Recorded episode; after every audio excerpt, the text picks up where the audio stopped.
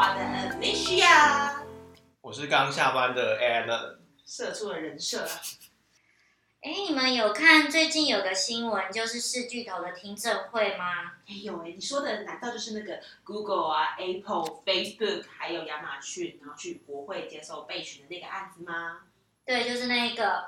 对，哎，那总长五小时，我觉得神经彩蝶，他们就整个就是针对，比如说这个新的科技业在一些商业的一些垄断行为上面所做的一些 question，这样。因为我觉得他其实很有趣的地方，就是说他有在问各个公司说，哎，你觉得大陆啊中国，它有没有借由美国的科技公司来窃取呃资料呢？哎，这问题现在很敏感哦。因为你知道，只有那个 Facebook，他就说有啊有啊，可是其他公司都说没有，你不觉得很有趣吗？觉得真的没有吗？为什么 Google 没有？Google 为什么会你会有这个问题啊？因为我之前就我了解，Google 在中国都不能使用啊。哦，对耶，因为其实只有 Facebook 说，呃，有大陆有侵害一些资料的原因，是因为他没有吃到甜头。可是为什么 Google 它明明也在大陆不能用啊？你还是要用 VPN 上网啊？其实原因是这样，因为呢，其实 Google 它在那边它是有开发一些技术合作的计划，它想要跟大陆合作。啊，例如它有在那边做蜻蜓计划，那它是一种中国版的网页的搜寻服务，只是说它后来还是停了，只是有没有再继续做，这可能不太确定。啊，因为有可能它在那边还是私下的有在继续的尝试。那第二个就是他还有在那边有开人工智慧的研究的公司，然后希望呢，啊，在那边可以跟其他中国的团队做一些合作，甚至连那个 A P P 开发。其实中国有很多公司，他想往国外发展，所以他很需要 Google 的协助。那因为在中国境内，你也不能用 Google Play 嘛，所以 Google 的话，他会在那边设立团队去协助这些中国公司往国外发展，也就是帮他们出海就对了，去适应到呃中国以外的市场一些活动这样。牵扯到市场这个就还蛮有趣，因为像是 Amazon 就被问了一个问题，是说，哎，你们是不是有就是让收集你们在你们平台上面的一些商店数据，然后借此去 feedback 到你们自己的一些自有品牌上，去让自己自己的平台跟自有品牌变更好，那变相去打压其他的品牌这样子，对。不过这样子的话，Basil 其实他是回答说，当然是没有，我们也会避免这个状况。那其实我们会觉得说，哎，这样的一个东西其实也会跟呃后续呃 IOT 或是什么 AI 的一个 business model 有点像。那如果说我们不能从数据端去抓资料，然后去变喂养我们整个生态系的话，那相信大家后面的一些运作可能就会有一些改变。那其实呢，这一集啊，我们就是要接着上一集已经介绍完 CNN 了。所以这次这一集就是要来介绍 RNN，RNN 听起来跟 CNN 有点像，RNN 是什么？那先考考你们，RNN 的英文是什么？R 是 recurrent，recurrent，然后 NN 是 neural network。哦，所以 NN 的部分跟 CNN 的 N 是一样，都是神经网络的意思。然后 R R 代表的是循环，循环。嗯，我们常听到的翻译就是 RNN，就是递归神经网络，或者是巡回神经网络。那我简单介绍一下，它其实就是深度学习的模型。那上次的 CNN 也是。那它着重的是什么呢？第二个重点就是它是着重在数据间的关联，它可以让神经网络记得顺序，去解决序列上的问题。好，那我。我刚刚讲的是比较文言文，然后我现在要用白话去解释一下，说什么叫做序列上的问题。那我今天想举两个例子，第一个例子就是说，大家都有看《绝地武士》吧？这个电影，对。那假设我说我想成为绝地武士，我跟绝地武士是一个是呃都是名词嘛，但是如果我把它调换的话，就会变成。绝地武士想成为我，那意思是是完全不一样。那再来就是有一天呢，就是啊，有个高官啊，他想邀请他的朋友来他家帮他妈妈祝寿。那个朋友啊，就写了词给他，只是说他是现场作诗，然后大家都在场。然后他第一句话就先写：“这位老妇不是人。”他就写这一句而已。他那他是什么？如此白目，这样好像在骂他妈妈哎，所以那那个朋友，那个朋友听到他邀请的朋友讲到这句话的时候，他心里就觉得很生气。我到底邀请你是干嘛？你干嘛骂我妈妈不是人？傻眼呢。然后他的眼睛已经冒出了怒火。然后那位朋友看到，马上接了一句：“九天仙女下凡尘。哇，原来是仙女的部分”。所以老妇不是人，后面再接一个“九天仙女下凡尘”。对啊，她不是人啊，她是仙女。那那个朋友听到就觉得，哇，你也太会作诗了吧？真的。那那位朋友又接着要讲到第三句了，生下儿子是个贼。呃，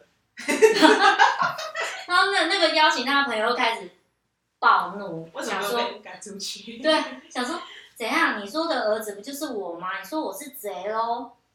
那结果那个朋友又再接着提着一句诗，呃，一句话就是偷得蟠桃献母亲。哎、这很会耶。哎，所以就表示说，他虽然说他是个贼，可是他是为了要偷这个桃子给母亲，要为他变得长寿。就变得很像在讲脱口秀啊，这前面的铺陈跟后面的 punchline 都弄得很好哎。对啊，就是说他的孝心是非常非常的高的。那所以你有发现说每一句话的顺序不一样的话，那个意思就是不一样。所以你可以想象说，那个朋友在听到对方在提诗祝贺他妈妈的时候，每一句话他输入进来，就像他就是一个模型。那位朋友里面头脑思考就是这个 RNN 的模型的运作方式。那今天我刚刚说这位老妇不是人，九天仙女下凡尘。如果我倒换顺序，我变成九天仙女下凡尘，这位老妇不是人，那是意思又完全不一样了。嗯，所以由此可见，这个先后顺序是很重要的。这也是为什么 RNN 它的精髓在这里。哦，对了，我先跟大家讲一下这个例子哦，是我从一个 YouTuber，呃，一个 YouTuber 啊、呃，玉树之然他给出的一个例子，那我觉得很好理解，所以我就分享给大家。哎，那我觉得这个其实超级实用的这个 RN，因为听起来的话，就像刚刚讲的，我们如果讲话要有梗，前面要有铺陈，那最后带一个适当的自己把它爆出来，这就其实就很像大家现在很爱看伯恩呐、或者是其他脱口秀演员一样。那我们如果可以训练一个 RN 的话，哎，其实我们就可以做出第二个、第三个伯恩来，哎，甚至可以做自己的夜夜秀，哎，阿丽莎夜夜秀，啊，理想大家夜夜秀，秀，记得有赚钱分我一些，是我教你的。哦，哎，真的。所以我想问一下，可是这 RN 听起来很厉害，我想问一下，它跟一般的神经网络有什么不一样？因为像上次也有讲到 C N 啊，他们都是神经网络，有什么比较具体的差别吗？其实刚刚那个 A 呢，他已经有讲的大部分的重点哦。RN 它主要就是考虑到先后顺序，所以比如说一些翻译啊、机器自然语言，然后还有跟预测相关的应用，都会用到 RNN。那刚刚的例子，我觉得还是有点点太太复杂。我再我再举一个例子哦。假设我今天有有一个句子，我是台湾人，会说什么话？那你们觉得电脑它会怎么样去填填空这个空格？你的题目可以再讲一次吗？你说我是什么？我是台湾人，会说，干话，所以说如果如果它没有 RNN，那电脑会不知道什么，他可能会回答干话，或是台湾话，或是日本话。日本话。哎，你这个也是有点敏感，跟上时事哦。真的。那其实它的原理啊，主要就是两个。我会知道说这个动词后面要接一个名词，所以说他他会知道要讲台湾话或是日本话要接名词。那第二点呢，是它会储存前面的资讯，考量前后的相关性，所以他不会回答一个干话这么奇怪的 的答案。不过也有可能，你就训练一个讲干话的 RN 模型。哦，也可以，这个应该大干话卖。机器人，哎，现在哎现在不是很流行吗？只要是 podcast，只要讲干话都会爆红。那我们是不是也要多讲一点干话？真的，我觉得在在职场里面要会讲干话很重要。真的，其实这样子说起来的话，神经网络它其实可以自动的找到人类根本不知道或是无法意识到的一些前后资讯的关联性嘛。那其实以上一集的 CNN 的话，它就是有讲到说，它不仅能找到人脸的五官特征，那甚至可以找到平时不会注意到的特征，例如两眼间距。就像我有事没事，我会去量一下 Alan 两只眼睛中间几公分吗？不会啊，会不会跟你聊啊？好变态啊！对，但是 C N 就可以很快的察觉到这个特征。那这一次介绍的回圈网络呢，又是更厉害了，它可以萃取出资料在时间上的相关性，但是这个这个部分的资讯是人类完全无法感受，也无法理解，也就是我们第一集所讲的暗知识。因为人类真的很不擅长去储存很长一段时间的资讯，甚甚至从这一段的资讯中去找出无法了解的一些关联性。嗯，那接下来我也是很好奇说，那到底 RN 它会在哪里会用到？它的用途会是用在哪里？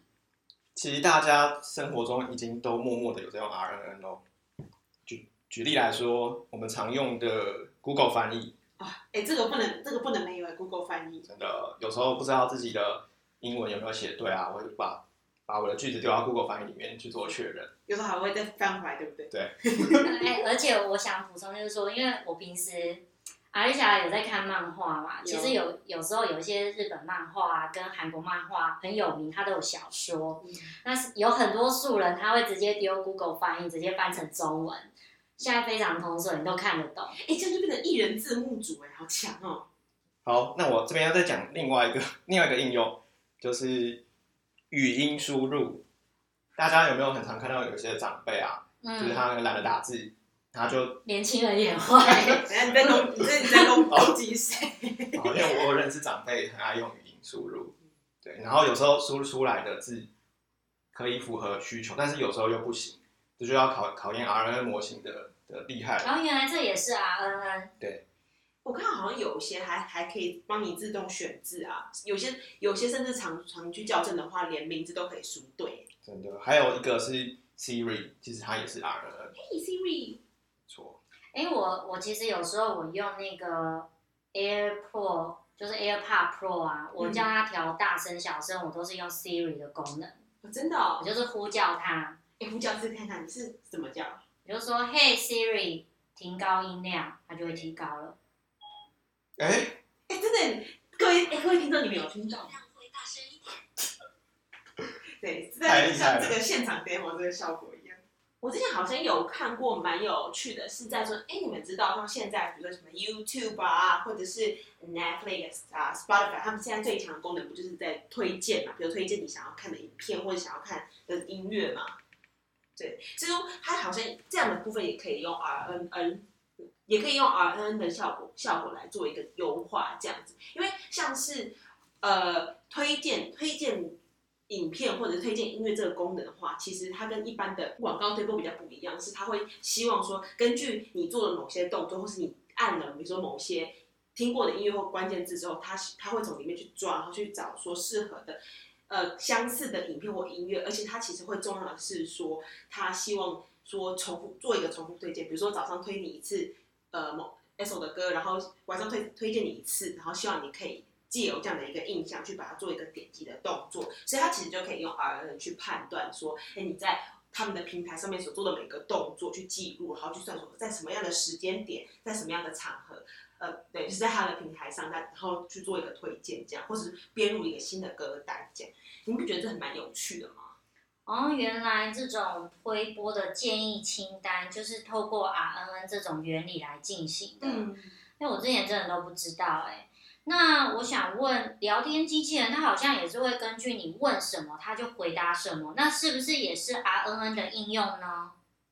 没错，这个其实也是最近蛮火红的应用哦。Chatbot，哎，大家有在用像机管家嘛？对，是不是就像那种功能，就是你可以输入什么，它就可以回答什么？我很少在用，你有在用啊？嗯，我其实还蛮喜欢用这种 Chatbot，我可以讲有像，其实像现在蛮多像什么旅游网啊，或者是一些服务的平台，他们其实蛮常在比如 Line 上面用个聊天机器人，然后你可能输入某一个关键字之后，它就会。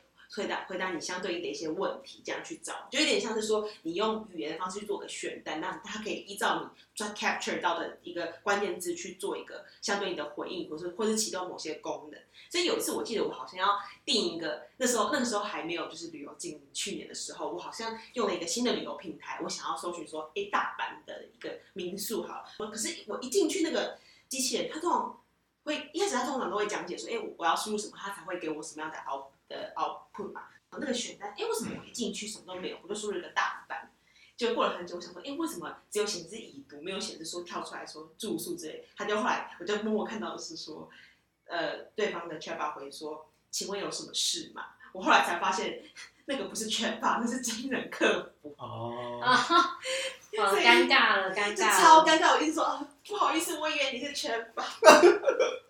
对，所以其实有时候全吧用多，其实真人客服其实想想还蛮可怕，搞不好就会被取代的危险。这样，那其实我觉得它现在的一些应用还蛮多的。那你们还有听过什么其他像是比较厉害的一些商业应用或公开平台？我最近是有看到一个很震惊的消息，就是。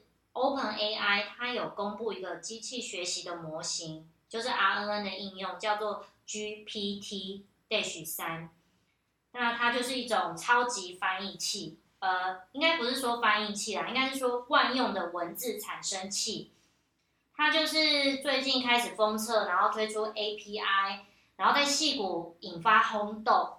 你知道为什么会很轰动？因为它可以让它写程式，然后也可以让它解释。一些物理的元素，例如说解释地心引力，嗯，甚至你输入一段话，医学问题，他也可以回答你，甚至你可以叫他写论文、写诗，哎，这很强哎，真的什么都可以写吗？真的，什么都可以写啊。那我今天可以请他帮我写一本书吗？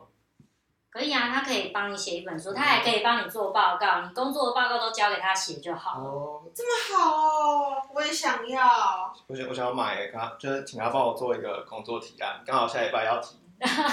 啊，那我可以叫他帮我写工作日志嘛？我觉得很浪费，很浪费时间嘛。这 不能让老板听到。那我介绍一下，就是不知道大家有没有这个疑问？说我刚刚说 Open AI 这个组织，大家知道这个组织是什么吗？是一个公司吗？它其实是一个非盈利的组织，那它的赞助者都是一些知名企业的一些创办人，例如 pample 或者是 Salesforce，甚至大家耳熟能详的呃特斯拉的 Elon Musk 也是他的创办人之一。金，那他的目的就是说，为了让人工智慧这个部分可以用于服务人类，然后不是破坏人类这个目标而去做一些。呃，code 的演算法的一些探讨演进。哦，哎，这很强，所以变成是说，他希望大家都可以用在正确的地方就对了。对啊，所以其实他真的很厉害。这个 GPT 三啊，你就是真的使用者随便输入一段文字，然后它就会一直生成下一个字，它可以生成到一千多个字或者是更多，直到使用者说好了，停下来，你不要再生了。所以我为什么我刚刚说它可以写成一段论文？真假的？哎，那这样的话，以后搞不好以后论文审查会更严格了耶。嗯，哎，那它应该，他真的是很强。但是我其实也想听听看，说你们最近还有没有看到其他的关于 RNN 的应用？哎，我之前有看到一个，我觉得还蛮厉害的。哎，想问一下，大家都有看 Netflix 对不对？有，我有买，是不是？大家每个人都是家庭套餐这样。但我之前好像有看到说，哎，我问一下你们，你们平常 Netflix 上你们是怎么选择你想要看的的那个影集或者是节目？直接输入关键字。直接输入关键字。有时候我会看说，他会帮我比对说这一部电影跟我的喜好度的比例的符合度，例如说九十趴。哦。那你们有想过说他是怎么样去做这样的推荐，或者是说，甚至他怎么样去选择说，哎，我接下来我要买什么影集，或者是我要。自创的这个内容是什么吗？他是乱推荐的吗？当然不是。其实我觉得 Netflix 真的很强，就像上次也有讲到爱奇艺一样，我发现他们这些新的公司都会养有自己非常强大的 AI 团队哦那我上次看到 Netflix 它是这样这么做的，就是因为像有时候我们在看影集，下面都会有有一些就是回复嘛，比如说，啊，我觉得这超好看的，好浪漫，或者是说，啊，我觉得这烂透了，这里面的什么女主角真的是个 B 曲之类的这种话。然后，所以这个时候就是 Netflix 他们他们为了要赶快去快速的去筛选说，呃，每一段评论，然后。然后去给这个，比如说这个剧集或这个节目的一些 feedback，去影响到说，哎，那我是不是要再买新的一季进来，还是说我要买，干脆就买买新的别的节目，不要买这个节目好。所以他们就是有弄一个 R N 的一个模型，然后它是在做自然语言处理的一个部分，然后去识别说每个 user 在影集下面的一些回复。那比如说包含是一些正向的意见啊，或者是一些负面的意见啊，或者这类，甚至是说，哎，这个人是一个很，比如说很关键重要的，比如说 K O L，或者是一些比较大咖的评论者，大家都会觉得说，哎，他讲的有道理，这样去做一个综合的评论的分析。因为文字都会很长嘛，其实我们很难看到一些平常看的话，其实也很难知道说，哎，这样是到底是一个好的评论还是一个负面评论。但我觉得他们用这样这样的一个做法之后，就会很有系统去分析这样子。哎，难怪，就是我每次看完一出剧，他都会说，就像好了，我举个例，最近有个前十名的韩剧叫做《我们爱过吗》，然后我大概看了几集之后，他就其实会问你说，你觉得是喜欢还是不喜欢？它有那个图示，你可以按赞嗯，或不喜欢。原来它就是这样子去做出你的推荐的 list。我觉得他现在很强，就是说像刚刚那个 Anna 讲的，他除了去，他同时会去把量化的一个结果，比如说给他打分数，或者是说他的直化结果，就像是你写的一些语言评论去做一个综合的比较。我觉得这其实就是未来在做一些 digital marketing，那甚至做一些精准推播的时候很重要的一个关键点。好哟，那我们先休息一下。进广告喽，啊没有广告。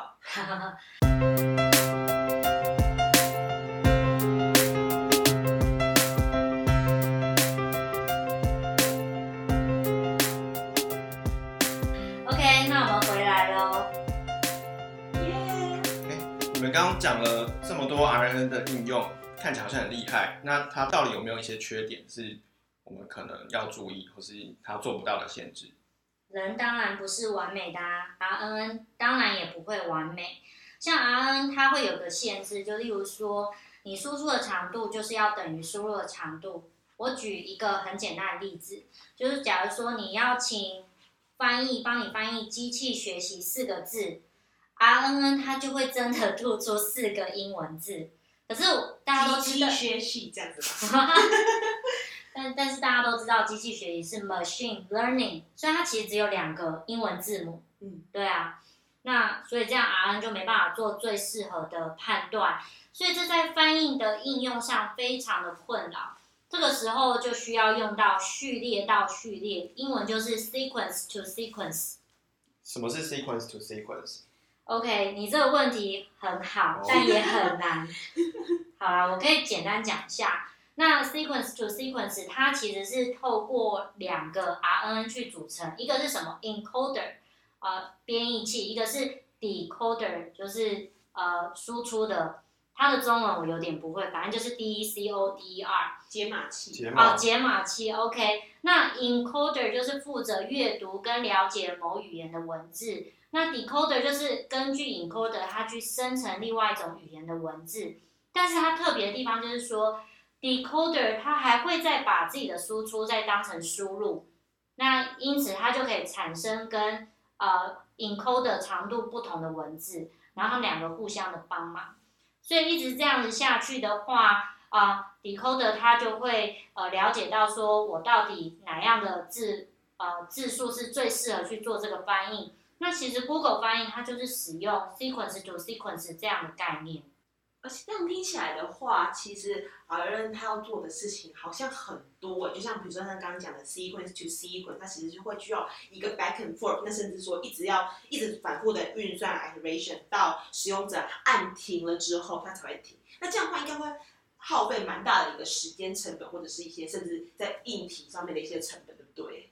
哦，对啊，不过，嗯、这是没办法的事情 真的，RN 就是这么麻烦。没错。那刚刚我讲了第一个缺点是输出的长度等于输入的长度嘛，那我接下来要讲第二个缺点就是它有金鱼脑的特质，就是说你你输出的资料越长，那越前面的资讯就会越它决策的效果就越小。就例如说，我今天礼拜一我读了读了一本书，那我可能明天的时候我还可以清楚记得内容，可是过了一个月后，我完全就不记得了。就像这本书《AI 的暗知识》，其实我们三个已经看了第三遍了，我们第一遍看完根本不记得在讲什么。真的，那这个时候啊，前面资讯影响根本就等于零了嘛。嗯那要怎么解决 RN 这个问题？这时候就有一个精进的 model，它叫做长短期记忆 （Long Short Term Memory）。嘿嘿，LSTM 那来喽。那我来帮大家介绍一下什么是 LSTM 好了。那像刚来讲，像刚刚 Anna 讲的一样，LSTM 它其实是在 RN 的基础上面的一个优化，这样。我觉得还蛮有趣的是说，因为他想要改善 RNN 金鱼脑这个特性，所以他必须要想办法把说，无论是较久以前 session 发生的事情，还是较近的 session 发生的事情，其实都都做一个记忆这样子。但是要这样做的话，就会有一个先决条件是说，诶，那如果说我同时只能记这么多，要怎么办呢？所以它加入了一个非常重要的机制，像是在 filter 的过滤的机制，去保留说较长序列数据里面的重要讯息，然后并且把比较不重要的讯息，就是把它 ignore 掉，然后就变得也像在抓重点去保留这样记忆这样。所以说这样的一来的话，无论是较久前还是较近以前，只要是重要的资讯都可以做一个保留哦。它就会有三个机制，我觉得还蛮有趣的。第一个叫做一般的就是输入门 input gate，然后第二个是输出门 output gate，这是很很正常的。那还有第三个，我觉得还蛮有趣叫做忘记门 forget gate。所以我可以喝那个什么，就是我我不是有人过世之后就要喝那个孟婆婆汤，孟婆汤，我就可以忘记一切，是不是？啊，所以你表示说我们的记忆都不重要了吗？太伤心了。不过我觉得其实就是蛮有趣，就是它会有一个遗忘机制，这样。就是首先嘞，就是他们的运作，就是说先有刚刚讲这个遗忘门去决定说，在整个单元状态中需要给到哪一些讯息。那接下来的话，再是再来到的是输入门，然后再从这个单元状态中去决定要储存哪些新的讯息，或是更新哪些部分，然后再去做一个结合。那最后的话就是来到了输出门 output gate，去把那个决定要输出单元最后的哪些部分，然后去做一个最后的一些运算跟相乘，最后是把它实际的 output 出来。所以因此的话，LSTM 它就可以把一个长时间记述的讯息这样的东西变成它的一种设计的设计的理念，而不是需要再像是 RN 一样，再透过不同的学习去把它做一个迭代优化。所以我觉得其实这个还是蛮有用的。哦，可是我觉得好难哦，还是有点听不太懂哎，我我尝试一下，就是用一个比较简单的例子跟真的、哦。demo 给你看，好啊，欸很厉害耶！讲一下，讲一下试。一下试一下，就是还是一样同一个范例句子填空。嗯假设我今天有个句子是我是台湾人，嗯我喜欢日本文化，嗯我会讲什么话？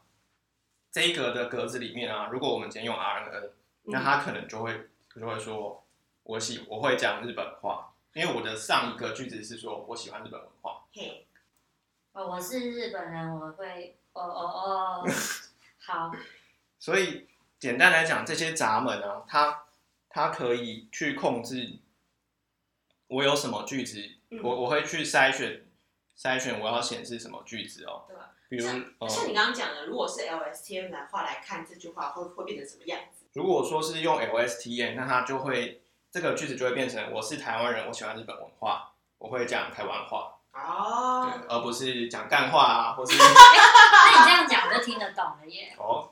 对啊，那当然还它还就是有一些比较基本的机制啊，比如说输入闸门，它会去管控，我会讲讲这个动词后面应该要接一个名词嘛，所以我会去管控说我后面不能再填一个动词，我必须是台湾啊或是日本的这些名词。这样子感觉好酷哦，就变成说它是在 RN 基础上慢慢的演进，慢慢的优化。哎，那听完 Alan 这个讲解啊，我就很好奇啊，嗯，那它为什么叫长短期？这个这对啊个名词怪怪的。为什么不叫中长期？你们觉得是为什么？因为其实来讲，就是长短就是一个比较一个对比的概念。这题真是太难了。嗯，啊，就 long short term 啊，长短期啊。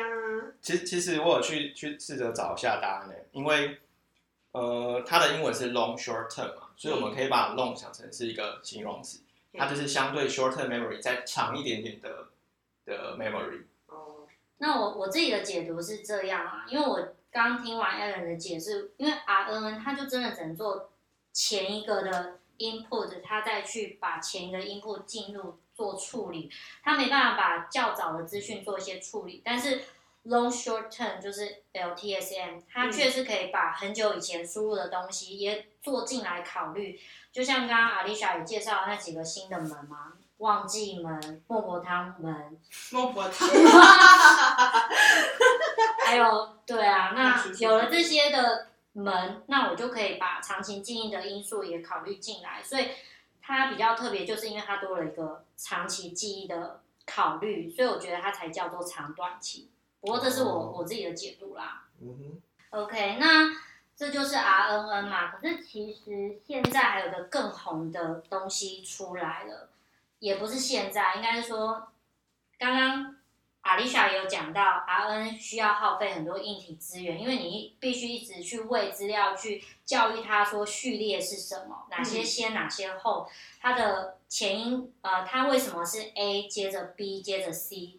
可是这样子就会很耗费资源啊。但是现在产出一个可以降低资源的，也就是 GAN Gan GAN 怎么拼啊？G A N，哎，这念起来到底是 gay 还是 game 啊？应该是应该是 Gan 吧？它它的英文是 Generative Adversarial Network 嗯，啊、就是反正大家也不用记啦，反正就 G A N 就记得它是一个脏话词。脏话。我之前好像有看到那个 Facebook 的 AI 大师杨丽坤，然后之前有在访问的时候有讲到 GAN 这个词，耶，他好像是说，就 GAN 它这个系统，就应该说这样的一个 model 的发展是近十年以来 AI 里面最有趣的一个想法，表示说它其实现在这是一种 AI 界的超级明日之星，哎，哦，我看到的是另外一个说法，哎，他是说 adversarial training is the coolest thing since sliced bread。啊？Slice bread 你知道什么是 sliced bread 吗？切面包，没错，它就是指切片的面包。但是啊，想要英语教学时间哦，哎呦，哎呦，假设呃，我这个片语应该说 since sliced bread 是说有史以来，嗯，有史以来的意思哦。原因是因为在一九二八年前啊，美国他们贩售的面包都是很大块很大块没有被切好的，真假的？真的。然后，但是但后来他发我们呃美国人他发明了切面包机，嗯，从那个时候之后，大家就有了切片面包。嗯那因为美国人非常喜欢这个发明，所以之后他们只要只要说到是超棒的东西，他们就会说是自从切片面包以来最棒的东西，就是一个有点像是已知用火的概念嘛。真的。哎、很强哎、a l a n 老师，你以后要不要创一个 Alan 英文啊？好啊，创一下。哎呦，所以 GAN 它的好处是什么？呃，因为我们之前有讲到做机器学习啊，它我们会需要做模型训练。嘿，那在训练的过程中，需要准备大大量的资料，就刚我刚刚说的嘛，就是超花硬体的嘛。对，一直喂进去，一直喂进去，烧钱烧钱烧钱啊！像现在挖矿不是很烧钱吗？真的。那这些这些资料啊，有时候会需要人工去辨识，嘿，去帮他下标签，就叫呃英文叫 labeling。啊，就是监督式学习那一种，对吗？对，因为老师要教英文，哎、真的耶老师，其实呃其实 GAN 它是在二零一六年被提出的哦、嗯，那这个设计方法的好处呢，是它可以减少神经网络训练上大量人力的介入，它可以去生成一些标签。哦，是一个优化方案的概念嘛？对，其实 GAN 它中文大家都会叫它生成对抗网络。那为什么会是对抗这个讲法呢？因为它的设计方式就是说，它有两个相互竞争的神经网络，一个是 generator 产生器，一个是 discriminator 啊、我直接把它翻译成批评器。那为什么会这样讲呢？因为 generator 它就产生资料，然后 discriminator 就针对它产生的资料开始批评来批评去。那我举一个最简单的例子，就是伪钞。嗯，generator 先有了资料之后，它按那个资料，它产出了一个钞票。嘿，就 discriminator 看到就说，哎，没有啊，你这个这个国父画的就不像啊，你这个是假钞。然后 generator 啊被发现了，那我再我再把这个国父画的像一点。然后 discriminator 这次说哦变像，可是你这边旁边的防那个防水印怪怪的，嗯，就这样来回来回沟通，就会让这个假钞伪钞越来越真。所以这样子，我其实也不用喂太多资料嘛，因为他们两个就在竞争对抗。他会那个 generator 会产出一个让 discriminator 完全发现不出的东西来，让 discriminator 不会再批评他。可是 discriminator 会魔高一尺，道高一丈，一直找出错误来。那是不是他就越来越强了呢？S N P K 耶，一直挑一直挑。对啊，所以呃讲那么多，那 GAN 到底有哪些应用啊？面的应用其实像现在大家有没有看过一种，就是说，呃，什么范古啊，范古死了几百年之后，大家可以模仿他的那个画笔的笔触，就画出新的画这种新闻，或者说什么莫扎特、贝多芬死了之后，还可以用他的这个风格去创造出新的曲子。它其实就是用那个 GN 的这种形式，那可能一开始用一些语调，然后再用那个 discriminator 去慢慢把它 tune tune tune tune 成变成一个具有相似概念的一个东西。那当然也会结合到原本的 C N 跟 RN 一起去进行。那第二个就是说，也有很多人拿来做一些就是呃，比如说人脸的一些合成。像大家有没有看过以前的那个身份证的广告，上面有一个就是 demo 图，就是一个身份证的人。你们知道那个女生不是真的人吗？哎，我不知道哎、哦，这样有听说哎，就是可以创一个假的人，对对对，他的做法其实是就是去收集到，就是比如台整个台湾地区，然后大家常见的脸谱的五官的类型哦，然后去用不同的五官类型去组合成一个一个新的图像，然后这个图像就会集结到说可能台湾人前几大的一些呃长相特征，比如说眉毛、鼻子、眼眼睛，那甚至也像是更更细节的地方，像刚刚前面那个 Anna 讲到眼睛间距的部分，这样就会变成一个。到最后你要看他的图，你就觉得说，哎，这个人我好像看过，哎，这个人我觉得好像大众脸，他的这样的一个合成，但其实这个样的人其实是并不一定真实存在。那当然啦，G N 现在其实像刚刚前面讲的很火红，它其实蛮多都可以用这样，甚至我们也听说连那个 A 片去马赛克都可以用 G N 去 tune 出一个，我觉得还蛮强的。真的蛮厉害的。嘿啊，哎，那到目前为止，我们学了 RNN、CNN，然后还有 GAN，嘿，那这些神经网络啊，有没有什么局限性呢？神经网络的局限性。我之前也有听说一个说法是，就是你们还记得特斯拉之前有发生过，就是自驾车结果结果撞上去，然后把把那个害驾驶死掉的故事吗？有我有看到那个新闻，对啊，它其实它的这个东西就是一个神经网络一个很大的局限性，叫做过度拟合。啊，过度拟合这是什么意思啊？哦，它的这个拟合，它其实英文叫做 overfitting。讲白了，我用五个字来来代表，就是说填鸭式教育。就是说，它基本上在训练一个神经网络这个模型的时候，它其实很依赖就是人 input 给它什么资料。那无论你是监督式讯息也好，还是非监督，还是强化，你都是会去去，either 是 either 是去依赖到说你 label 的这个每每一个的数据，那依然是去来去依赖说你现在创造这个环境 environment 的话，所以说变成变成是说机器它只能它只能去一从你给它的东西里面去学习，比如说可能你弄你弄了很多狗的狗狗的照片进去，你想要训练这个 model 会看狗，那殊不知，但是你可能选了很多的白狗的照片好了，假设你很喜欢小白狗好了，那到最后它可能训出来它。它 recognize 到的这个模型，它其实是在 recognize 到啊物体是白色的，所以它就是它就 output 说对，它就是一只狗。那可能哪天你想要试试看把小白兔的照片丢进去，它它也 recognize，哎，就是白色的啊，那就是那一只狗，那就会是一个错误的状况。说白就是说，神经网络教什么学什么，根本就不会举一反三。但是你可能以为会了，我觉得这就是最可怕的地方。不过我还是觉得那个现在还是有很多特斯拉驾驶，嗯他敢在车上睡觉，是 蛮屌的。蛮屌的。所以变成说，其实你就把你的性命交在特斯拉的 AI、AI 团队里面啊，因为变成说你只能看特斯拉 AI 团队丢进去给他多少的路况，对啊。那刚刚讲的是第一个缺点是过度拟合嘛？嗯，那第二个缺点是什么？它还有另外另外一个缺点是，神经网络它没有办法解释它自己输出的结果嗯是为什么。举例来讲，像呃，假设我们今天用神经网络来判断 X 光图片，那虽然因为神经网络本身它不具备医学的一些逻辑还有知识啊，嗯所以它也只是根据输出的模型来讲述一些结果。它只能给你 output，但不能跟你讲为什么会这样，对对。所以其实还是有很多的医学应用必须有医生的在从旁协助去复合这些应用。所以它无法取代医生，目前的 AI 技术无法。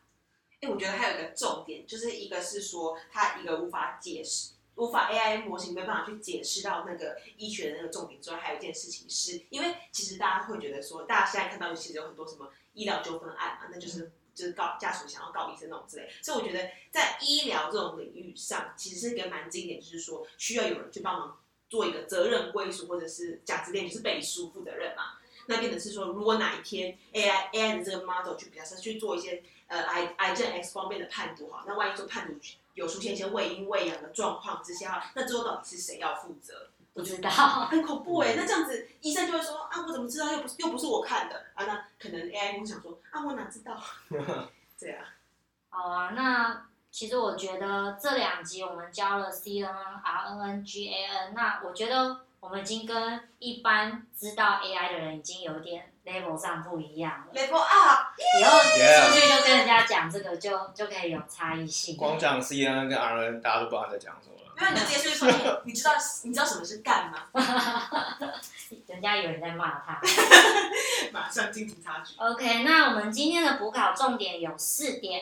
第一点就是大家一定要知道 RNN 是什么，用一句话形容 RNN。我会我会好，你说。讲先讲，因为我因为我只会这题，所以一定要先讲。RN 的意思就是，我觉得两个重点就是说，它可以让神经网络去记得顺序，去解决解决序列性的问题，这很重要哦。OK，那第二个补考重点就是它 RNN 的应用是什么呢？呃，如如果我们这一集有讲到 RN 应用要考虑序列性的问题嘛，所以比如说像是一些自然语言的翻译啊，或是天气预报都会用到 RN。OK，好，第三个补考重点就是 GAN 是什么？G A N 有人会吗？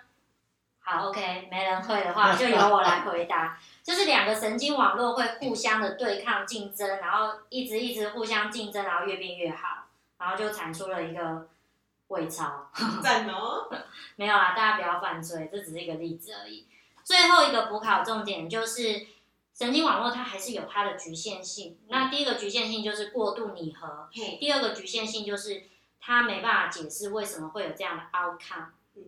OK，那今天就到这喽，谢谢各位。谢谢大谢谢大家谢谢